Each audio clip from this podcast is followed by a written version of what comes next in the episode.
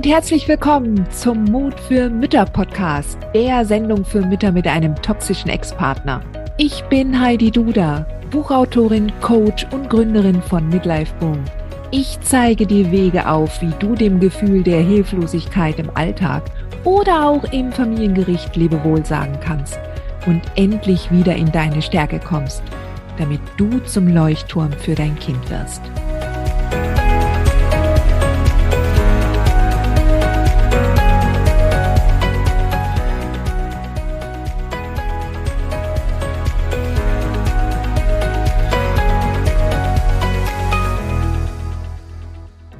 Ein ganz besonderes Gespräch für dich und zwar mit meinem Clubmitglied aus dem Club der mutigen Mütter, der Anna. Hallo Anna, grüß dich. Hallo Heidi, grüß dich. Schön, dass du da bist. Ähm, vielleicht magst du dich den Zuhörerinnen erst einmal vorstellen, wer du bist, wie viele Kinder du hast und, und ja, und in welcher äh, aktuellen Lebenssituation du gerade lebst. Ja, hallo, also mein Name ist Anna. Ich äh, bin 55 äh, Jahre alt und habe drei Kinder. Die sind zwischen 14 und 18 Jahren, drei, drei Söhne. Und äh, ich bin getrennt jetzt seit äh, gut eineinhalb Jahren. Meine Kinder sind nach meinem Auszug alle drei bei ihrem Vater und dem bis dahin gemeinsamen Haus geblieben. Mhm. Und äh, das ist ähm, etwa 30 Kilometer von mir entfernt. Und ich sehe die drei, ja, unregelmäßig, aber doch immer wieder. Also wir haben jetzt bei dir eine ganz besondere Situation. Du hast einerseits schon ältere Kinder, die auch ähm, entsprechend ihren eigenen Willen äh, kundtun können. Und diese drei ähm, Jungs leben äh, beim Vater, das heißt, du bist eine Umgangsmami. Ja. Ja. Ähm, bevor wir jetzt so auf die aktuelle Situation näher eingehen, ähm, wenn ich noch mal zurückgehe zu den zu der Zeit, als du noch in der Beziehung mit dem mit deinem Ex warst, Wann hast du gemerkt, dass dein Ex eine toxische bzw. narzisstische Persönlichkeitsstörung hat? Wann hast du das mitbekommen oder wusstest du das überhaupt? Ich habe äh, jetzt im Nachhinein gesehen, äh, natürlich einige äh, Red Flags übersehen, die schon ganz, ganz früh in der Beziehung aufgetaucht sind die mir eigentlich von Anfang an hätten an, äh, auffallen sollen, äh, die ich damals teilweise auch nicht so kannte und teilweise wirklich auch bewusst übersehen habe oder auch nicht hören wollte, wenn Leute, die mich gut kennen oder die uns beide zusammen erlebt haben, äh, mich darauf aufmerksam gemacht haben oder auch mir ja zugeredet haben, mir das zu überlegen, das mit dem heiraten und äh, Haus bauen, Kinder kriegen und so. Mhm. Ähm, es, dass ich das wirklich äh, bemerkt habe, dass etwas äh, da nicht stimmt und dass der Fehler nicht bei mir liegt, das ist eigentlich noch nicht, gar nicht so lange her, weil wie viele andere habe ich auch ganz, ganz lange Zeit wirklich immer versucht, ja, alles recht zu machen, mhm. mich noch mehr anzustrengen, äh, noch mehr entgegenzukommen, und wenn dann halt auch diese Phasen wieder gekommen sind, dass dann auch wieder eben was schön war, dass ein, toller Urlaub geplant wurde, dass wir zum Essen gegangen sind oder zum, zum Shoppen, ähm, dann habe ich ja auch eigentlich immer wieder gehofft, dass alles wieder gut wird und äh, wirklich die Augen aufgegangen sind mir erst, als ich mehr oder weniger durch Zufall ähm, über einen anderen Podcast Informationen über dieses, diese narzisstische Persönlichkeitsstörung und toxische Beziehungen ähm, gehört habe. Und das war wirklich ein, ein, ein Aha-Erlebnis, dazu was zu hören, als ob jemand, den ich überhaupt nicht kenne, jahrelang bei mir zu Hause auf der Couch mitgesessen wäre, mhm. weil teilweise wörtlich Äußerungen da dann gebracht wurden, wo ich sage, ja, das kenne ich, genauso, genauso lebe ich seit Jahren. Und das, das ist jetzt tatsächlich äh, erst ein bisschen mehr als zwei, zweieinhalb Jahre her. Mhm. Und da habe ich dann angefangen, mich zu informieren. Und ähm, ja, und je mehr ich drüber gelesen habe, umso, umso klarer ist mir geworden, dass das Problem gar nicht daran liegt, dass ich mich nicht genug anstrenge und vor allem aber auch, dass ich das Problem innerhalb der Beziehung nicht lösen werden mhm. kann, mhm. weil es halt ganz woanders ist. Und dann von dieser Erkenntnis dann den Schritt zu gehen, wirklich äh, zu sagen, ich, ich ziehe es durch, ich trenne mich, auch wenn es bedeutet, dass meine Kinder nicht mit mir mitziehen. Das war natürlich unendlich schwer und hat auch wieder in etwa ein Jahr gedauert, bis mhm. es dann wirklich, bis ich es dann wirklich geschafft habe. Sah es denn von Anfang an so aus, dass die Jungs nicht mitgehen würden? Äh, ich habe eine, einige Zeit dann auch gehofft, weil es ja immer wieder zu Auseinandersetzungen kam und mein Ex auch von sich aus gesagt hat, so und ich beende das jetzt, äh, dass ich eigentlich gehofft habe, dass er auszieht und dass mhm. ich zusammen mit den Kindern im Haus bleiben könnte. Und äh, als mir dann äh, klar war, dass das nicht passieren würde und auch die aufgrund von anderen Umständen in, in, der, in der Familie äh, das für mich sich so ergeben hat, dass ich die Möglichkeit hatte, woanders eine Wohnung zu bekommen, da war mir zwar schon klar, dass ich zuerst alleine gehe, weil die Kinder einfach auch aus dem Alter raus sind, wo man sie ins Auto packt mhm. und sagt, so, wir machen jetzt einen spannenden Ausflug und ja. schlafen heute woanders. Das, aus dem Alter waren sie einfach damals schon raus. Mhm. Ähm, mir war allerdings damals nicht klar, dass das ein Dauerzustand werden würde. Mhm. Das ist jetzt wie lange her? Ähm, ähm, gut Jahre? eineinhalb Jahre. Aha, aha. Ähm, als, also du hast jetzt eben gerade gesagt, dass dein Ex halt äh, das auch schon ausgesprochen hatte, aber war jetzt dein Ex derjenige, der die Trennung ähm, äh, initiiert hatte oder warst du das? letzten Endes bin, war, war ich diejenige, weil ich halt äh, gegangen bin. Der, der Auslöser war dann einfach eine, eine Auseinandersetzung, ein, ein Streit, in dem äh, der halt ziemlich eskaliert ist und äh, wo er ja im Prinzip gesagt hat, dass er mich jetzt, dass er mich nie wieder sehen will und mich rausschmeißt.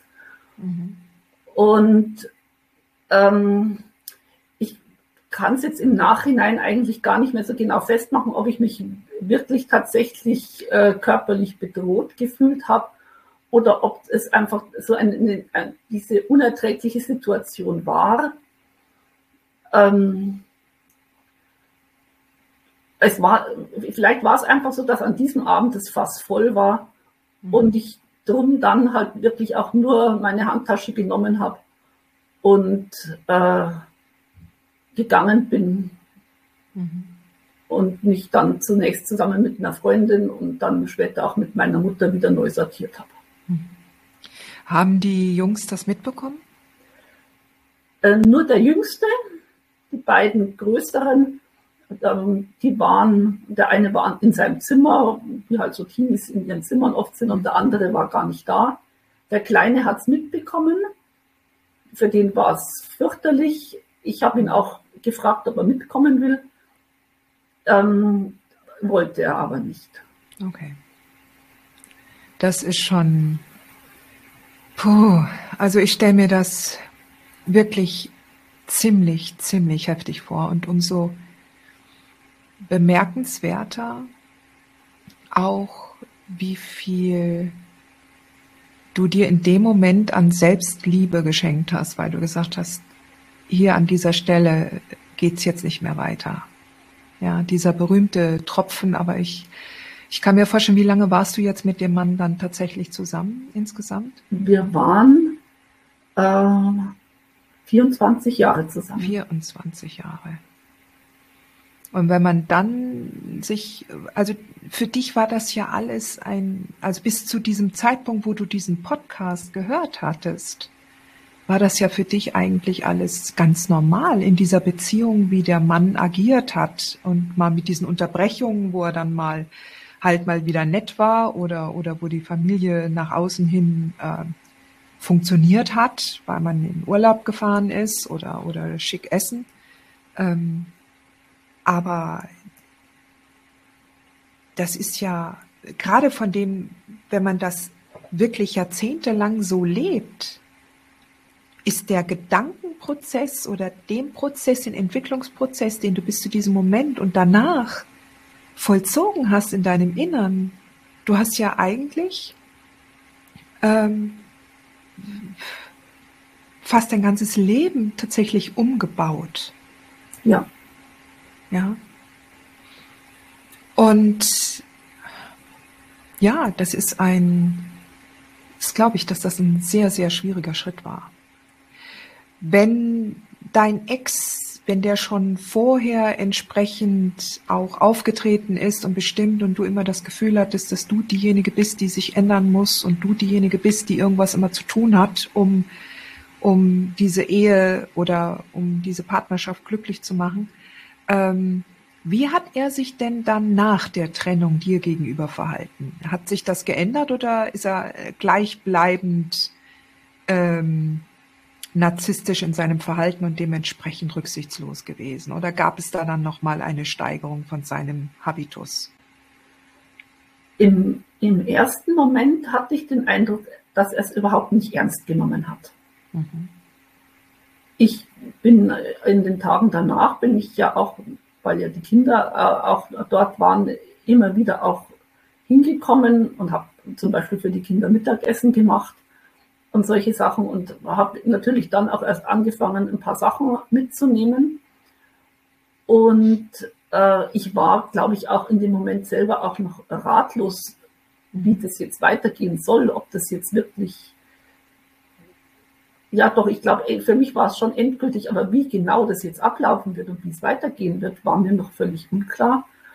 Und ich hatte den Eindruck, er nimmt es ja überhaupt nicht ernst, hat sich auch ähnlich geäußert, sinngemäß, äh, wann ich denn jetzt endlich Vernunft annehme und äh, hat auch Nachbarn gegenüber zum Beispiel irgendwie was gesagt, von wegen, ich hätte gerade die, die Lebenskrise oder die Wechseljahre würden voll durchschlagen, aber ich mhm. würde mich schon wieder einkriegen. Mhm.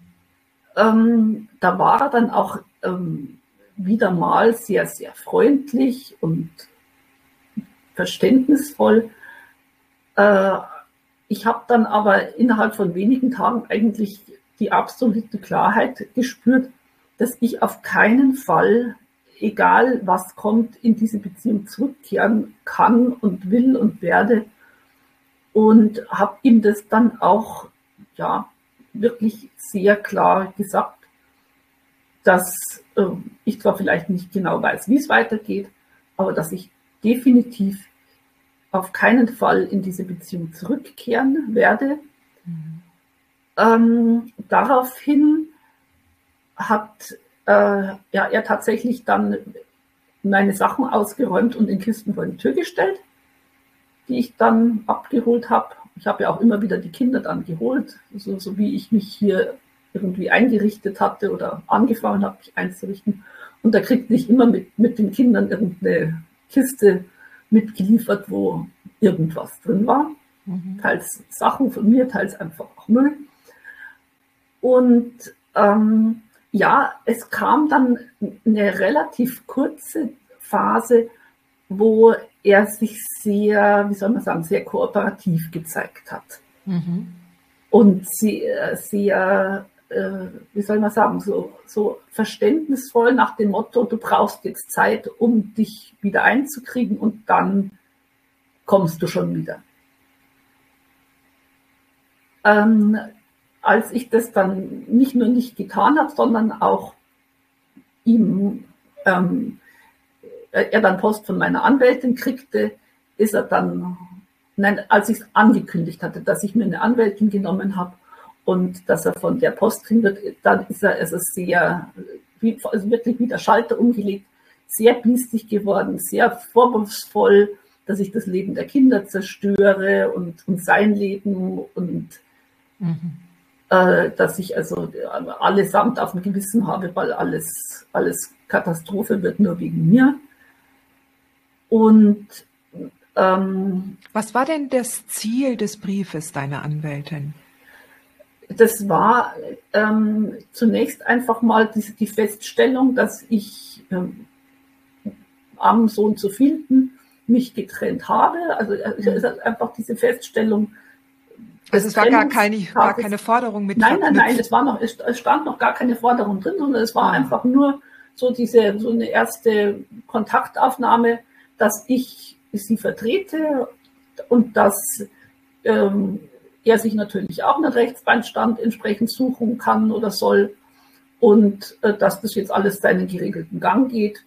Eigentlich eigentlich normal, oder? Wenn man dann halt, normal. wenn man dann Nur die Scheidung beantragt. Signal mhm. Oder einfach wirklich der, der, der Pfosten, der da eingeschlagen war. Mhm. So ist es jetzt. Und äh, ich weiche da auch nicht zurück. Und es ging auch da zu dem Zeitpunkt schon sehr stark um, um materielle Dinge, halt äh, um um, um, um Geld, um Besitz und solche Sachen. Mhm. Mhm. Ähm, in welchem, zu welcher Zeit hattest du mich dann gefunden und meine Arbeit? Was wie äh, war das? Wie war das einzuordnen? Das war dann ähm, ja noch mal ein halbes Jahr später. Leider erst ein halbes Jahr später. Ich, ich wünschte, ich hätte zu dem Zeitpunkt dich schon äh, gefunden. Ähm, im, Im letzten Jahr, im September, hattest du ja diese äh, Power Brain Detox Woche. Genau. Mhm. Und auf die war ich gestoßen äh, via Instagram. Um, weil natürlich, ähm, man hat ja da so seine, seinen Algorithmus, wo einem genau, was vorgeschlagen genau. wird. Ja, ja. Und dann habe ich äh, ja, mich eben erstmal auf diese Power Brain Detox Woche eingelassen die äh, ja sehr gewinnbringend eigentlich schon war. Und dann danach habe ich mich dann äh, für den Club gemeldet.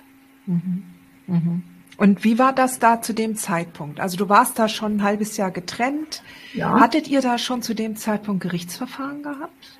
Nein, also wir haben bis heute kein einziges Gerichtsverfahren okay. gehabt. Ja, muss ja nicht sein. Ja, ja mhm. muss ja nicht sein. Die Frage ist halt, ähm, wie wie hat er sich denn dann zu der Zeit, als du jetzt gerade auch auf die Powerbrain Detox Woche damals gestoßen bist, ähm, wie hat er sich da gegeben dir gegenüber? Was, wie, wie sah damals eure Elternschaft in der Trennung aus? Es war ähm, damals wirklich noch wesentlich mehr als jetzt so, so dieses Unberechenbare und mhm. dieses Gefühl, dass ich, äh, ja, dieses ausgelieferte Gefühl war da noch ziemlich stark da. Weil immer mal wieder irgendein blödes E-Mail kam oder, äh, was weiß ich, vier Anrufe in Abwesenheit, weil ich halt ähm, das Telefon auf Stumm gestellt hatte, aus, wo ich mir dann natürlich im Nachhinein denke, oh Gott, ist was passiert aber natürlich eigentlich nichts passiert war, sondern es ging nur darum, mich irgendwie äh, zu triggern. Es äh, war immer und immer noch so, dass es ihm halt sehr darum ging, die Kontrolle darüber zu haben. Mhm. Wann die Kinder wo sind, obwohl sie schon so alt sind, obwohl die Kinder ja. schon so groß sind, war es ihm ja. wichtig, immer noch zu erfahren, wo die Kinder sind, wenn die ja. dich jetzt besucht also sie haben. sind ja sowieso meistens bei ihm, mhm. aber es ist ihm unglaublich wichtig, das zu bestimmen und zu kontrollieren, wann die Kinder wo sind und wann sie zu mir kommen oder ja am besten, dass sie möglichst nicht zu mir kommen. Genau, das wäre nämlich meine nächste Frage gewesen, inwiefern er das verhindert hat, dass die Kinder zu dir kommen. Er verhindert es nicht aktiv, indem er sagt, du darfst nicht zur Mama mhm. kommen, sondern halt äh, so, ach schade, dass du jetzt dann heute Nachmittag nicht da bist, jetzt hatte ich so eine schöne Idee, mhm. äh, sodass dann der, der Sohn von sich aus auf die Idee kommt, äh, nicht mich anzurufen oder mir eine Nachricht zu schreiben, das passt mhm. jetzt heute mhm. doch nicht. Also manipulierend ohne ja, Ende. Ja, äh, also manipuliert werden sie ohne Ende. Mhm. Wie gibt es einen Unterschied von den Jungs untereinander? Du hast ja, du hast ja einen, der jetzt 14 ist mhm. Und äh, den Ältesten. Wie wie hat sich denn jetzt die Beziehung zwischen den Jungs zu dir verändert in dieser Zeit? Am Anfang waren die drei natürlich alle drei total verunsichert mhm. und gehen alle drei auch sehr unterschiedlich damit um. Der Kleine war eigentlich zwar schon immer ein totales Papakind, also seit er Baby mhm. war, ist er voll, volles Papakind.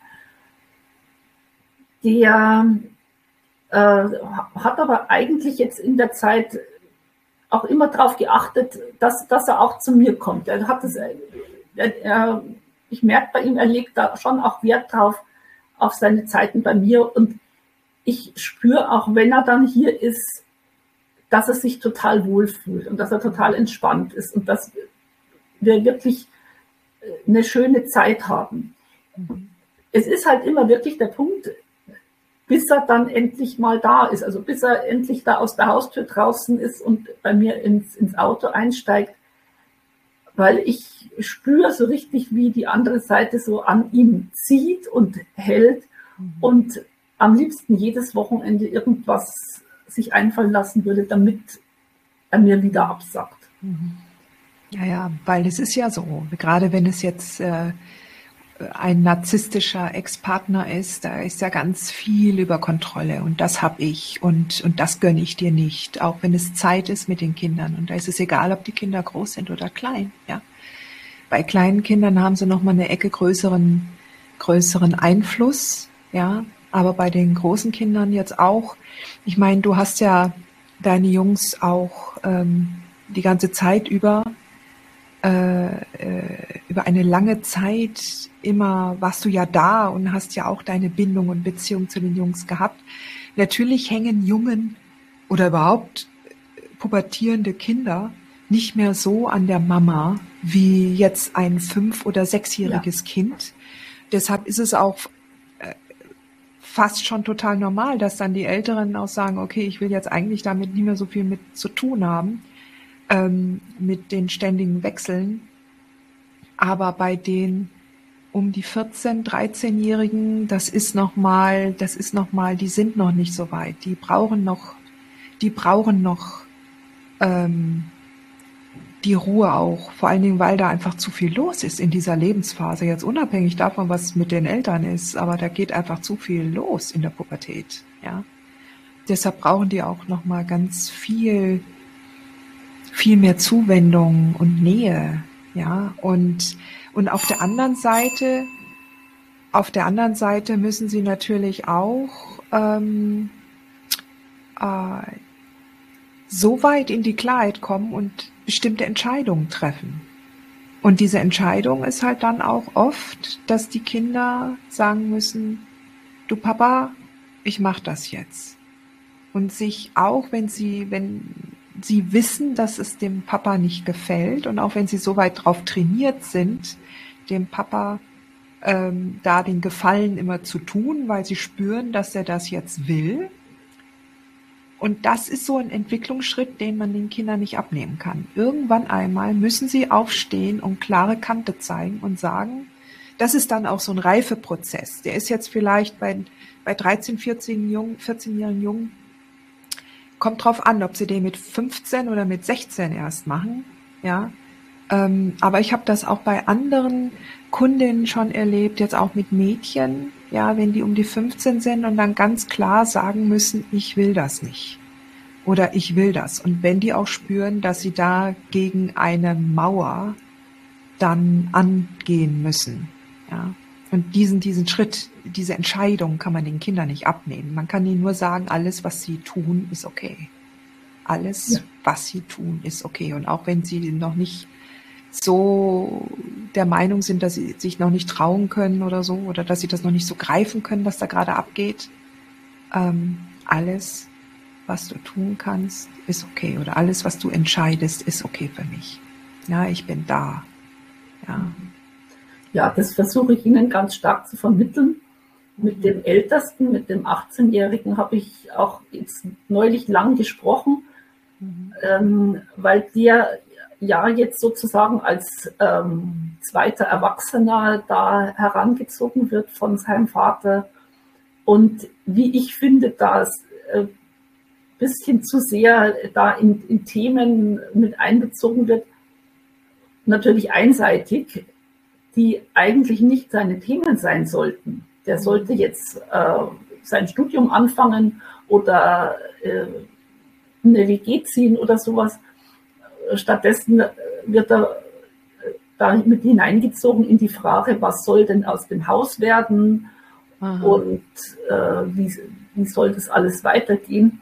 Und ich habe halt versucht, ihm zu vermitteln, dass das eigentlich äh, Themen der Erwachsenen sind mhm. und dass er ja wirklich im, in dem Vertrauen, das er jetzt seit 18 Jahren in mich hat, bleiben kann, mhm. dass ich alles nach meinem Möglichen zu seinem und im besten der, der drei Kinder tun werde.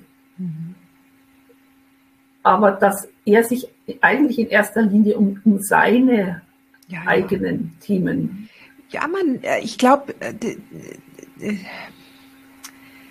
Narzissten fehlt ja die Empathiefähigkeit in mhm. der Regel und dieses Einfühlen können. Und jetzt gerade auch wenn, wenn Kinder groß werden und so verständig und, und 18 heißt noch lange nicht so reif im Hirn und so gewachsen, dass man sagen kann, jetzt kann ich mit dir reden und kann mit dir Themen klären, die eigentlich schon Erwachsene beziehungsweise ähm, die nächste Generation noch überfordern, wenn die schon über 30 oder 40 sind. Ja, ähm, auch da wird dein Ältester auch da diesen, diesen Reifeschritt selber machen müssen und sagen können, okay, ähm, ich darf mir eine eigene Meinung bilden und ich kann, ich kann, ich darf selber auch eine Grenze setzen.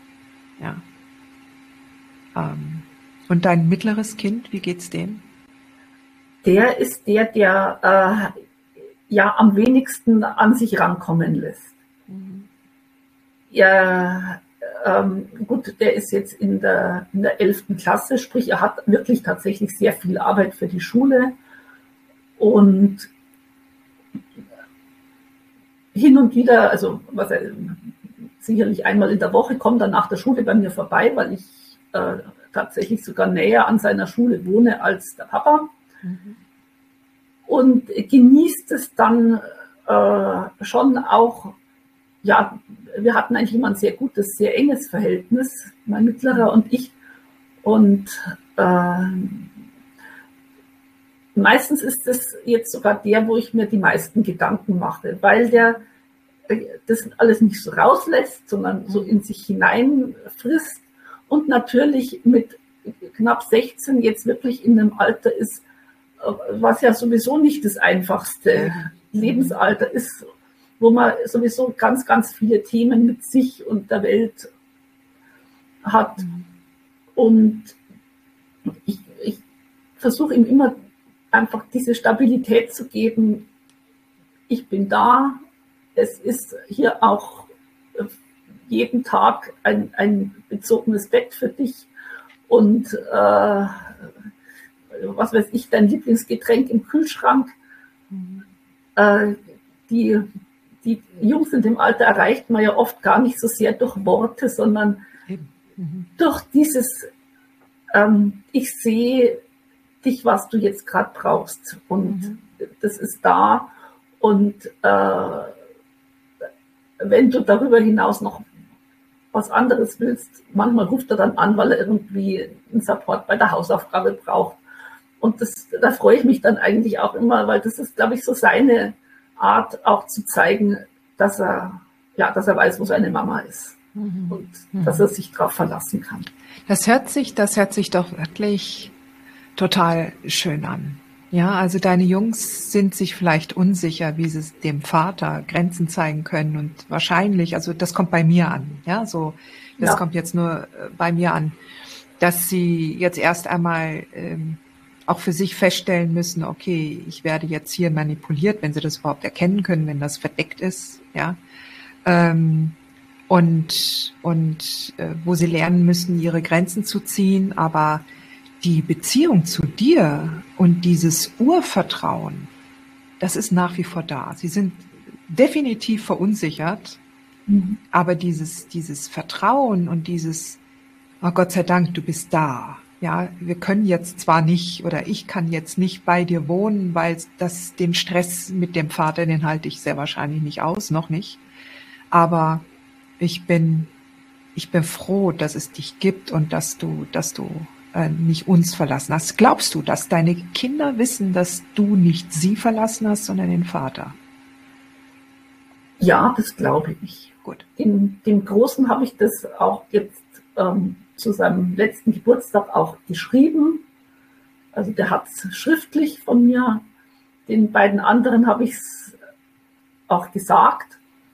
Mhm. Und ich glaube auch, dass sie das, dass sie es einfach wissen. Ja, ich glaube das, das, auch. Die, die, Verbindung, wir hatten immer eine enge Verbindung mhm. zueinander. Also ja. jetzt gerade die letzte, in der, in der Corona-Zeit haben wir ja noch zusammen gewohnt und wo viele ja, ja so, äh, so drunter gelitten haben, ähm, wenn nicht die Beziehung zu dem Vater der Kinder so schrecklich gewesen wäre in der Zeit, wäre das eine super schöne Zeit gewesen, weil das mit den Kindern das habe ich eigentlich genossen. Wir haben total äh, wirklich schöne Gespräche geführt oder äh, saudoofe Serien miteinander angeschaut. Und also es war, ich habe wirklich äh, eine, eine gute, enge Beziehung zu allen drei Kindern. Oh, schön, schön. Und das lässt sich auch nicht wegmanipulieren, Anna. Weißt du, das lässt sich nicht wegmanipulieren da das ist jetzt eine, eine Phase, ähm, bist du in der Zuversicht oder bist du zuversichtlich, dass deine Jungs das packen werden? Ich bin zuversichtlich, dass meine Jungs das packen werden.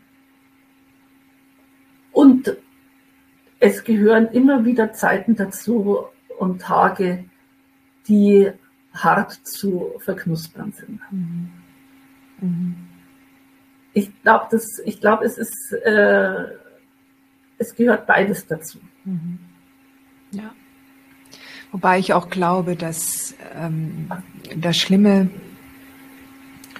ist vielmehr dieses Gefühl oder beziehungsweise je nachdem, wie sich der toxische Ex benimmt und verhält, wenn man weiß, dass da jemand einem etwas Böses will.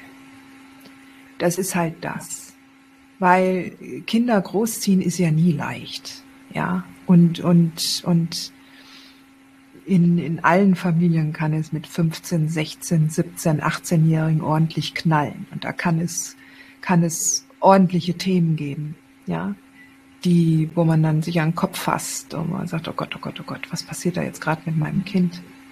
Ähm, aber wenn im Hintergrund jemand agiert, der nicht das Beste wünscht, der nur seine eigenen Interessen verfolgt und der wirklich böse und gehässig denkt, das ist das, glaube ich, was die ganze Sache so schwierig macht, oder? Ja, also ähm, der Vater der drei äh, stellt sich den Kindern gegenüber, aber also aller Welt gegenüber, allen, die ihm zuhören möchten, als das Opfer dar, als den, der sich aufopfernd sein ganzes Leben lang nur um die Kinder und um mich gekümmert hat, den treusorgenden, liebevollen, jetzt böswillig von einer äh, in den Wechseljahren durchgedrehten mhm. Frau verlassen wurde, die aus rein egoistischem Selbstfindungstrip Jetzt, ja, ja, okay, also das äh, Klischee, das hat er bedient. Ja, ja, ja, und dieses, eben diese, diese Opferhaltung. Hinzu kommt, äh, ich sagte vorher allen, die ihm zuhören wollen, er hat nicht viele, die ihm zuhören wollen. Mhm. So Freundeskreis und so weiter und Nachbarschaftsbeziehungen, das fand eigentlich alles über mich statt. Mhm. Und da ist jetzt nicht mehr viel. Sprich, er hat halt seine Kinder und deswegen richtet sich der ganze Fokus darauf, die Kinder mhm. an, an sich zu fesseln. Es geht natürlich auch darum, dass äh, ich, ich verdiene nicht, nicht so schlecht, dass er auf diesem Weg auch Unterhaltszahlungen von mir möglichst dauerhaft und möglichst mhm. Mhm. umfangreich erhalten möchte. Und es, ich, es macht mich immer wieder sprachlos, wie da das, das Wohl der Kinder als Pseudo-Argument vorgeschoben wird, wenn es eigentlich nur darum geht, das eigene Schäfchen ins Trockene zu bringen. Mhm. Am besten noch in Verbindung damit mir eins reinzuwürgen. Mhm. Dass das Wohl der Kinder eigentlich ganz woanders liegen würde, mhm. äh, fällt da hinten runter. Und das, ja, ähm, das ist halt was, das hört auch nicht auf, wenn die Kinder mal 18 sind. Nee, das hat das mit ist, dem Geburtstag nichts ein, ein, ein verbreiteter Irrtum, äh, dass sich manche auch im Club, die dann schreiben, ich freue mich so drauf, wenn meine Kinder 18 Vergiss sind. Es. Wo ich mir dann denke, oh, nee. soll ich dir jetzt die Illusion rauben? Nein, es hört nicht auf. Nee. Es wird nur anders. Es Manches wird, anders. wird leichter. Ich, ich, es, sind, es sind schon manche Sachen leichter, wenn die Kinder groß sind. Ja. Also ein Abend ohne die Kinder oder ein Wochenende ohne die Kinder fühlt sich natürlich für mich anders an, weil das ist ja normal, dass mhm. ein 18-Jähriger nicht das ganze Wochenende bei der Mama sitzt. Ja, klar, genau. Ja. Insofern ist, ist das äh, was Normales und auch was, was ich genießen kann, mhm. die Zeit ohne meine Kinder. Mhm. Wichtig ist mir natürlich halt, dass es ihnen gut geht. Mhm. Und äh, da müssen sie halt lernen, ihren eigenen Weg zu gehen und ihren ja. eigenen Weg zu finden. Und ich kann dann nur sehr bedingt und im Hintergrund der Leuchtturm ja. sein. Aber weißt du, Anna, ich ähm, bin davon überzeugt, dass solche manipulativen Taktiken eines äh, toxischen Kindsvaters nie von Dauer sind und keine lang, Wirkung, Langzeitwirkung haben, weil die Kinder werden irgendwann einmal halt diesen Reifeschritt ähm, machen und sich fragen. Und wenn dann diese Fragen kommen und du kannst die Antworten geben, ja, dann werden sich noch ganz andere Gespräche ergeben.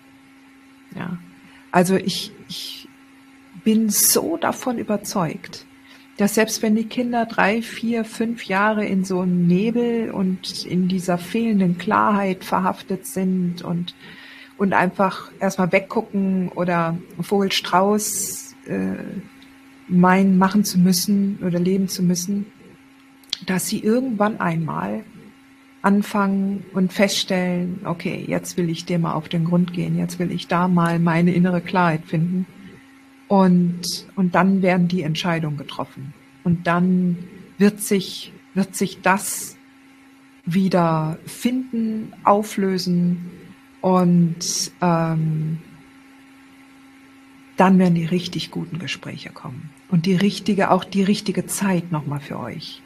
Wenn die, wenn die Jungs so erwachsen sind, gegebenenfalls auch selber ihre eigenen Familien dann gründen, ähm, wo dann nochmal eine ganz andere Ebene eurer Beziehung gelebt wird. Ja, also davon bin ich überzeugt. Und dann wird der Ex oder jemand, wenn die Jungs verstehen, was da passiert ist, ähm, dann werden die zu Schlüssen kommen, die ähm, ja, wo der, wo der Vater dann eher in einer Erklärungsnot ist oder sie werden ihn einfach durchschauen. Ja, ist halt die Frage jetzt, wann, in welchem Alter. Aber ich glaube, da geht auch ziemlich viel ähm, dann, wenn die tatsächlich reif sind dafür.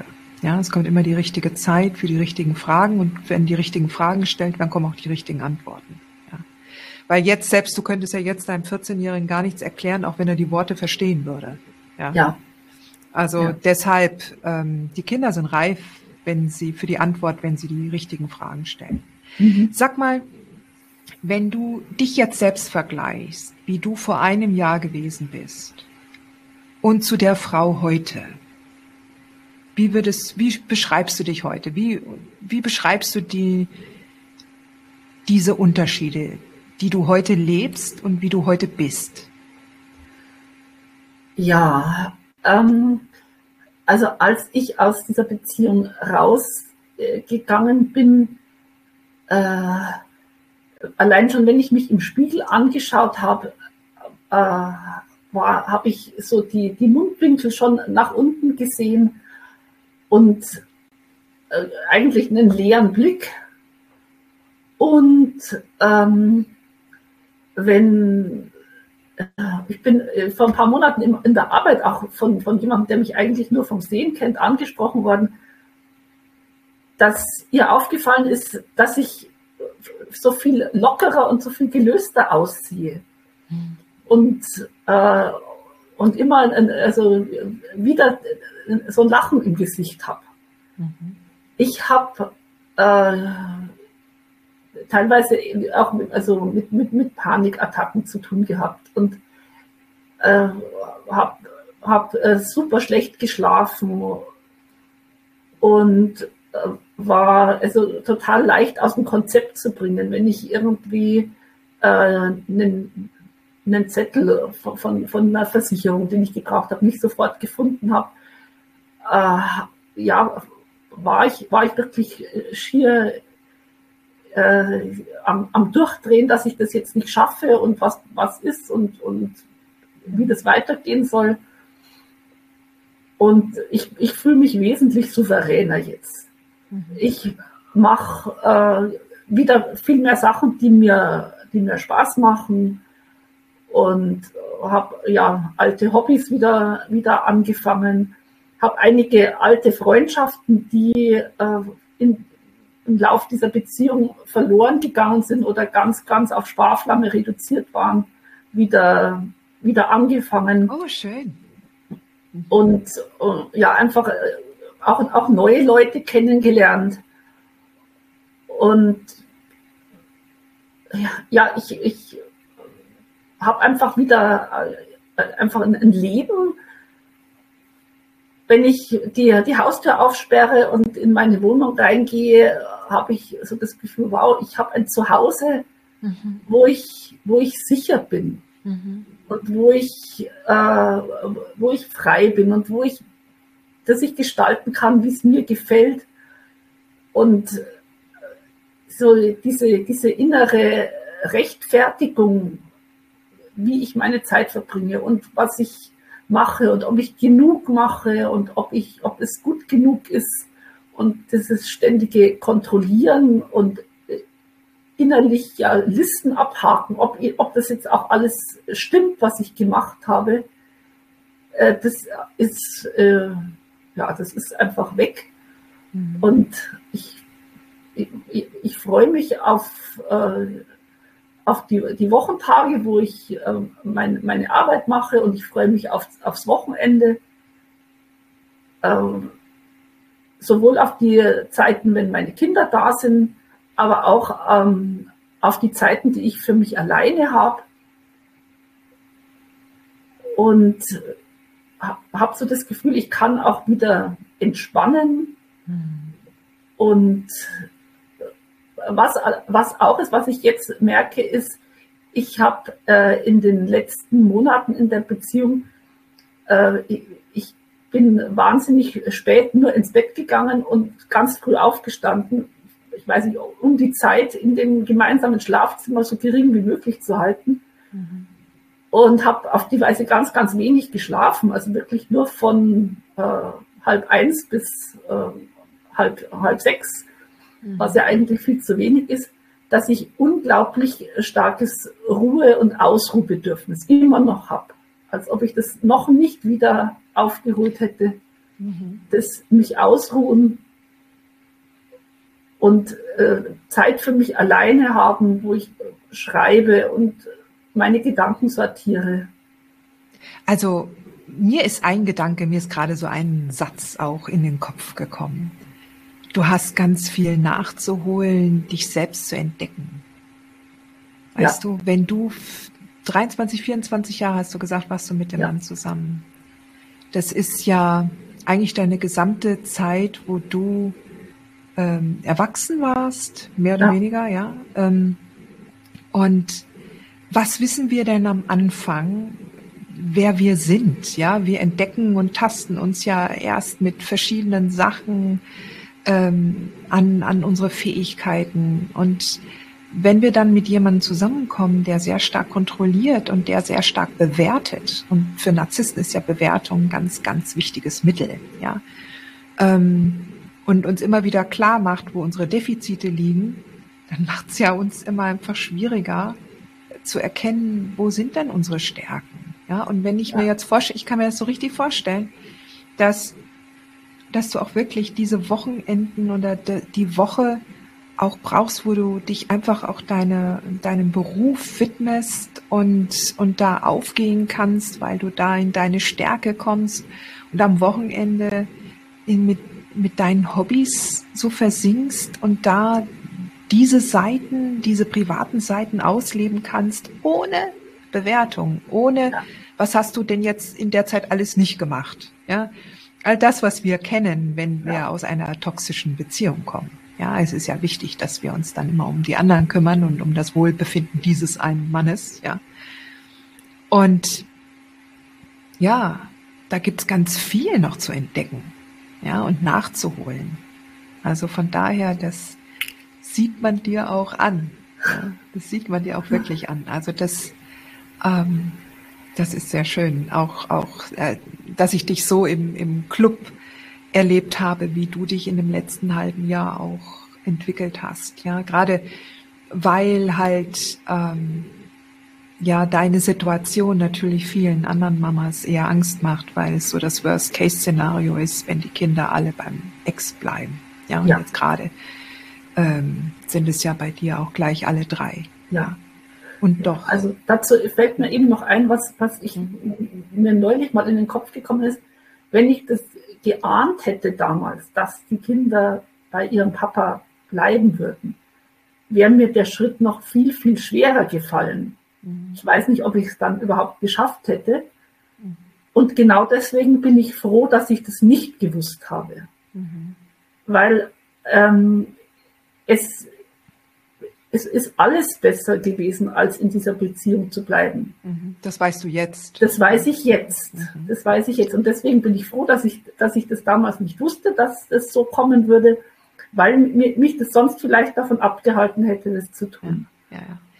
Und es ist ja noch nicht vorbei. Es heißt ja nicht, dass es für, für immer sein wird. Eben. Nur weil das der Zustand jetzt schon seit eineinhalb Jahren anhält, mhm. bedeutet es nicht, dass äh, das wirklich unendlich sein wird. Und was natürlich auch sehr, sehr schwierig ist, ist den Fokus von einerseits von dem Mann und seinen möglichen Reaktionen weg äh, zu lenken, weil die kann ich nicht beeinflussen und nicht ändern auf mich, weil mich, äh, um mich kann ich mich kümmern und mit meinen Reaktionen kann ich umgehen.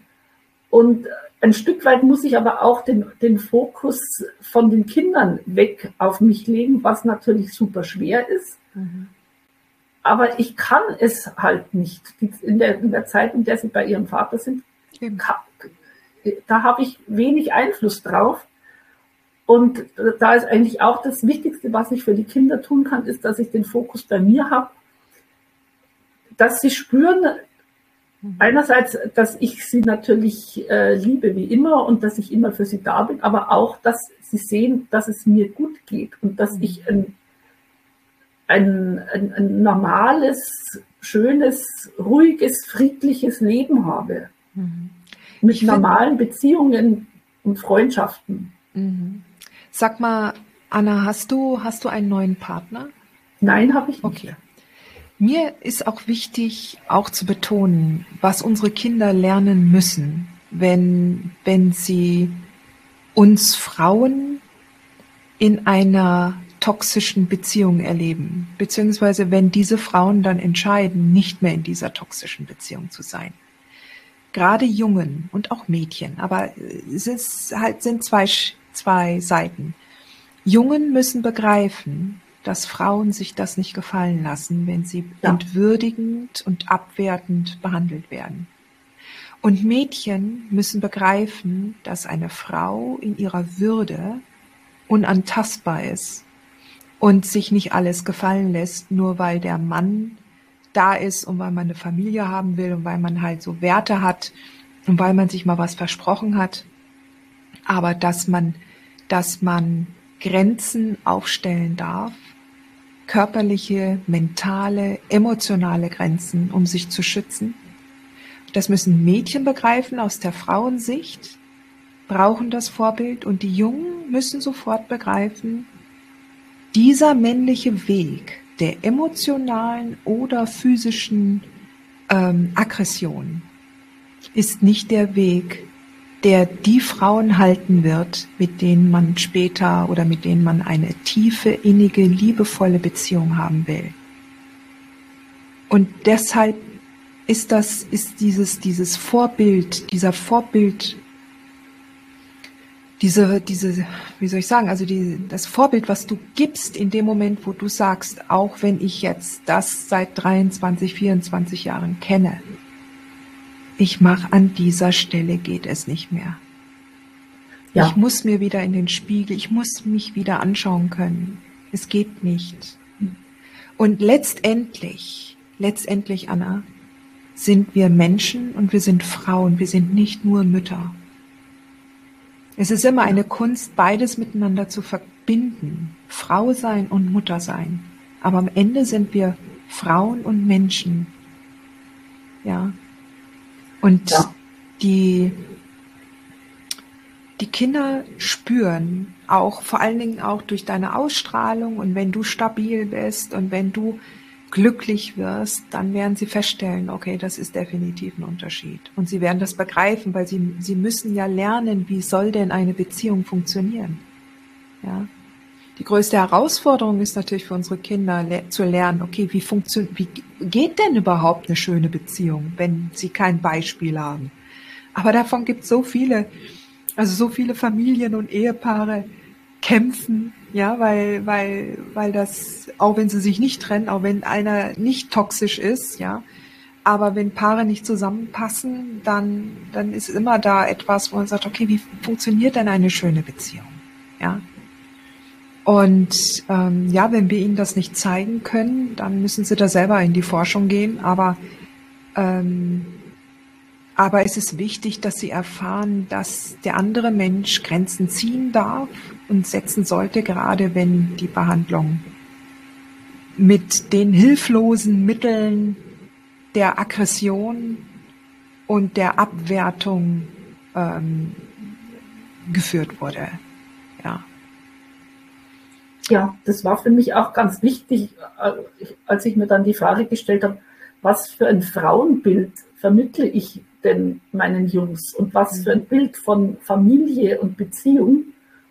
Und immerhin, ich konnte ihnen zumindest eben in der Ehe mit ihrem Vater kein funktionierendes Bild als positives Beispiel äh, präsentieren, aber ich konnte ihnen zumindest sagen, ja, so auf alle Fälle funktioniert es nicht.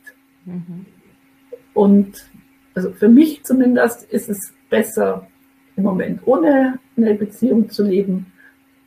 Äh, ich glaube auch, dass es ganz gut ist, wenn man so lange in einer Beziehung war, mhm. dass man dann erstmal sich für sich alleine sortiert.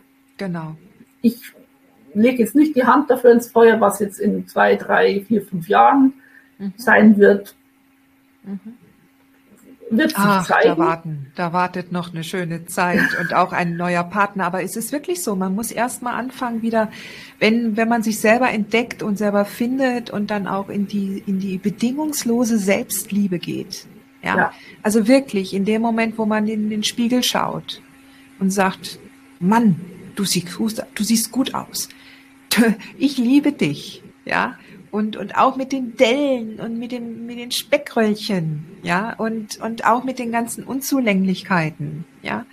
Und, ähm, und wenn man das dann lebt, ja, und dann ist das, dann ist alles da, um eine neue Beziehung anzufangen. Ja, dann ist es gesund, dann, dann, dann zieht man auch die Menschen an, die nicht auf die eigenen Defizite reagieren, wie es bei Narzissten und Empathen normalerweise ja der Fall ist, sondern jemanden, der auch ganz gesund in der Selbstliebe steckt und, und wo beide sich auf Augenhöhe begegnen. Ja.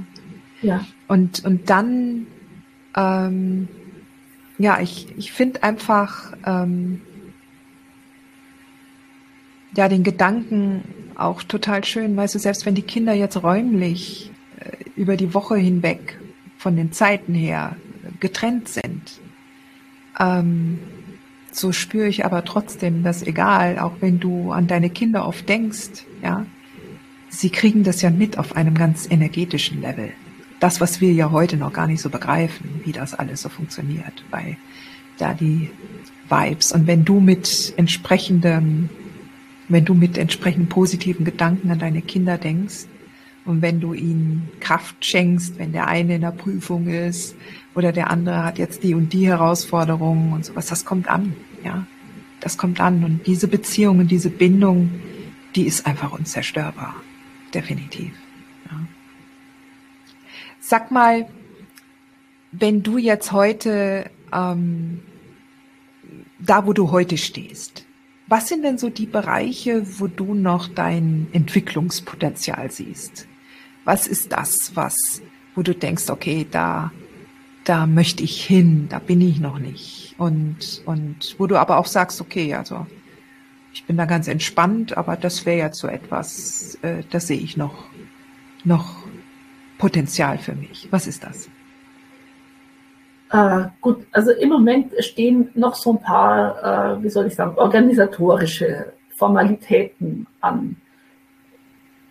Ich ähm, hoffe, dass ich bald geschieden werden kann und ich hoffe, dass die für die Zugewinnsausgleich und ähnliche Sachen, dass da möglichst bald ein, ein, ein, ein Weg gefunden werden kann, dass ich da ähm, formal einen Abschluss finde, mhm. weil mir das dann noch, das noch, noch mehr hilft, da manche Sachen einfach auch loszulassen. Mhm. Äh, was mein, ähm, also ich habe zwei nächste Schritte, die ich eigentlich im Auge habe. Das eine ist so das, das Thema äh, Money Mindset, mhm. weil das, äh, so das Finanzielle war einfach was, was ich immer gerne abgegeben habe, so mit dem Glaubenssatz, ich kann das eh nicht, mhm. das ist nicht meins.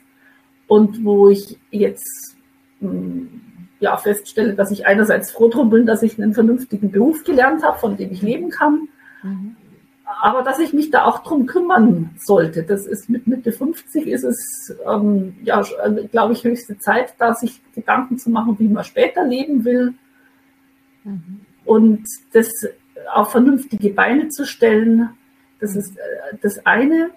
Das andere äh, Projekt geht, geht mehr so ins Innere, in die Frage, wo kam das eigentlich her, dass ich diese Anfälligkeit hatte für einen Partner, der mir sagt, du bist eigentlich nicht gut genug, du kannst nichts, mhm. äh, du bist äh, ja eigentlich nichts wert das hat ja wohl irgendwo eine Ursache. Und äh, da bin ich gerade so ein bisschen dabei, ähm, dem so ein bisschen nachzuspüren. Und da so einige alte Glaubenssätze, die da mich irgendwie klein gehalten haben und die dazu geführt haben, dass ich ja, ähm, wie soll ich sagen, nicht, nicht einen Partner gesucht habe, der ähm, mich groß macht, sondern einen, der mich klein macht und der mich klein hält, weil ich ja sowieso eigentlich nichts Besseres erwarten kann. Ähm, das möchte ich gern auflösen. Mhm. Das sind so meine nächsten beiden Projekte. Mhm. Das Spannende ist ja, dass bei Narzissten, wann immer die solche Sätze sagen, sie ja immer sich selbst meinen. Ja. Das, da kannst ja dich dann tatsächlich, also es muss ja nicht spezifisch auf dich sein, ja, sondern da könnte jede andere Frau daneben stehen, die hätte genau das Gleiche gesagt, unabhängig davon, wie die selber aufgestellt ist.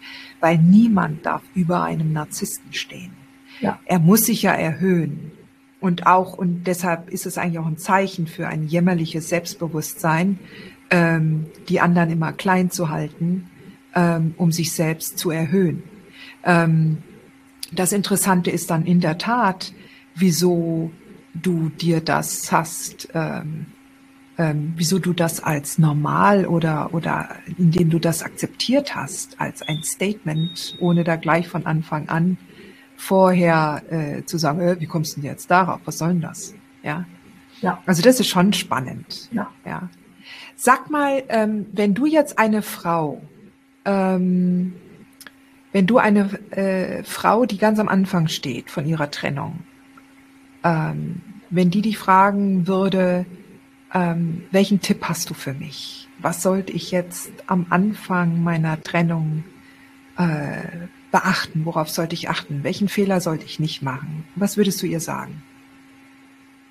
Also jetzt mal von abgesehen von irgendwelchen juristischen oder finanziellen ja, Fehlern, äh, würde ich sagen, äh, schau auf dich. Mhm.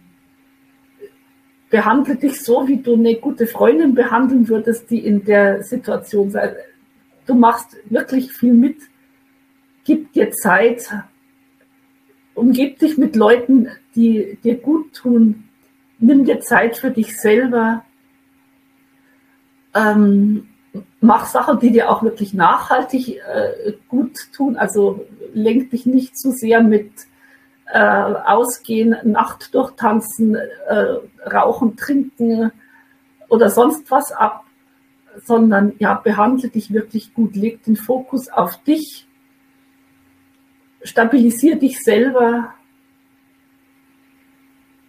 ähm, erwarte nicht bei deinem Partner oder Ex-Partner irgendwas verändern zu können. Hm. Bring dich in Sicherheit, wenn es geht, bring deine Kinder in Sicherheit. Ja, das ist so mein, mein wichtigster Tipp. Mhm. Ganz vielen lieben Dank, Anna. Herzlichen Dank für dieses wunderbare Interview. Ich wünsche dir alles, alles Gute. Wir sehen uns ja weiterhin auch im Club der mutigen Mütter. Ja? Genau.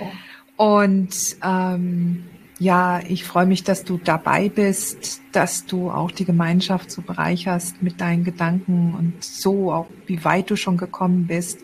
Da gucken sich viele, viele andere Clubmitglieder auch bei dir einiges ab.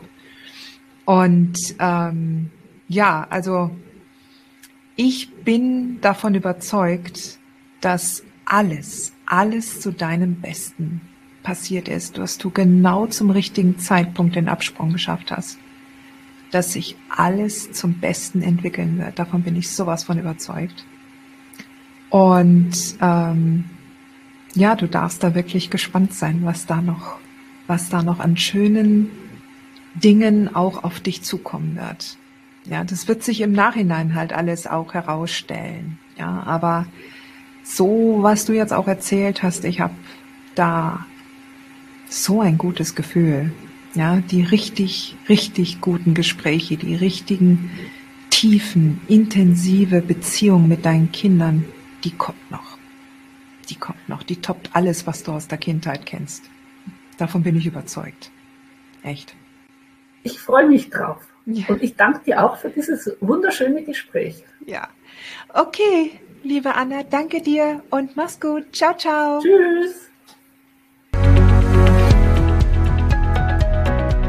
Dir diese Folge gefallen, dann freue ich mich, wenn du diesen Kanal abonnierst, damit du auch keine neue Folge mehr verpasst.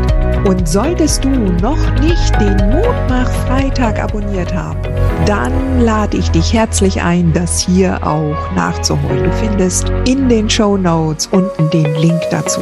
Der Mutmach-Freitag ist etwas ganz Besonderes. Jeden Freitag bekommst du dann in deine E-Mail-Inbox eine Information, wenn ich jetzt zum Beispiel einen neuen Blogartikel geschrieben habe oder du erfährst weitere hilfreiche Tipps und Werkzeuge, die das Wochenende für dich einläuten. Ich freue mich, wenn du mitmachst und wünsche dir noch einen wunderschönen Tag.